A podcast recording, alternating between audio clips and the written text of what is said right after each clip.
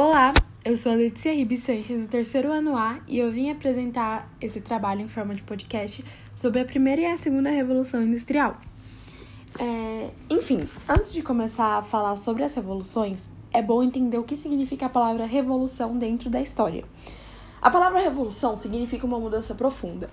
É, não pode se dizer que qualquer grande acontecimento foi uma revolução, porque ele precisa marcar algo, ele precisa. Como posso explicar? Ele precisa trazer algo novo. Por isso que muitos historiadores, por exemplo, dizem que houve uma terceira e quarta revolução industrial. Já muitos dizem que não, porque não foi algo que revolucionou, não foi algo que trouxe novas ferramentas, e sim que foi aperfeiçoando durante o tempo. Enfim, a primeira revolução industrial, começando falando dela, ela ocorreu na Inglaterra por volta de 1760 até 1850. A Inglaterra foi a pioneira da revolução industrial por causa de fatores como posição geográfica, acúmulo de capital, política de cercamento e entre outros.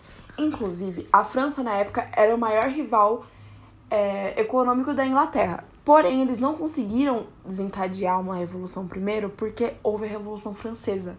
E a França estava quebrada economicamente. Eles não tinham suporte para uma coisa nova, assim. Eles não tinham suporte para começar o trabalho com indústrias.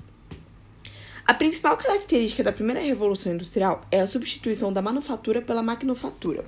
Antigamente, os artesãos ele tinham o trabalho de fazer todo o objeto, já nas indústrias, cada um tinha o seu próprio cargo. Por exemplo, um tênis. Uma parte da, das pessoas que trabalhavam nessa indústria fazia a sola, a outra parte fazia o cadarço, a outra parte fazia aquela partezinha lá cheia de tecido do tênis, enfim.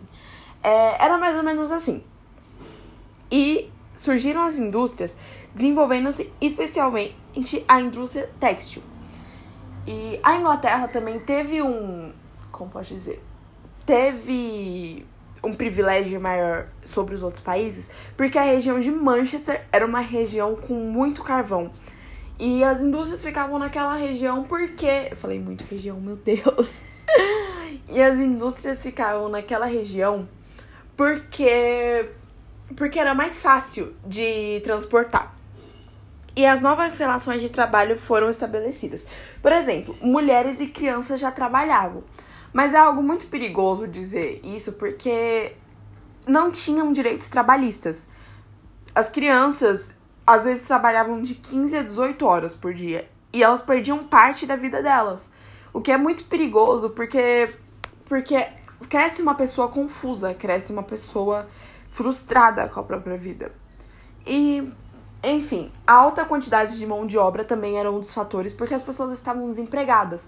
E por isso houve um êxodo do um êxodo do campo para a cidade. As pessoas do campo, que antigamente eram artesãos, que perderam o seu espaço na mão de obra, foram para a cidade conquistar um espaço maior dentro da indústria. Enfim, essa foi o resumo da primeira revolução industrial, bem por cima mesmo. E agora eu vou falar da segunda revolução.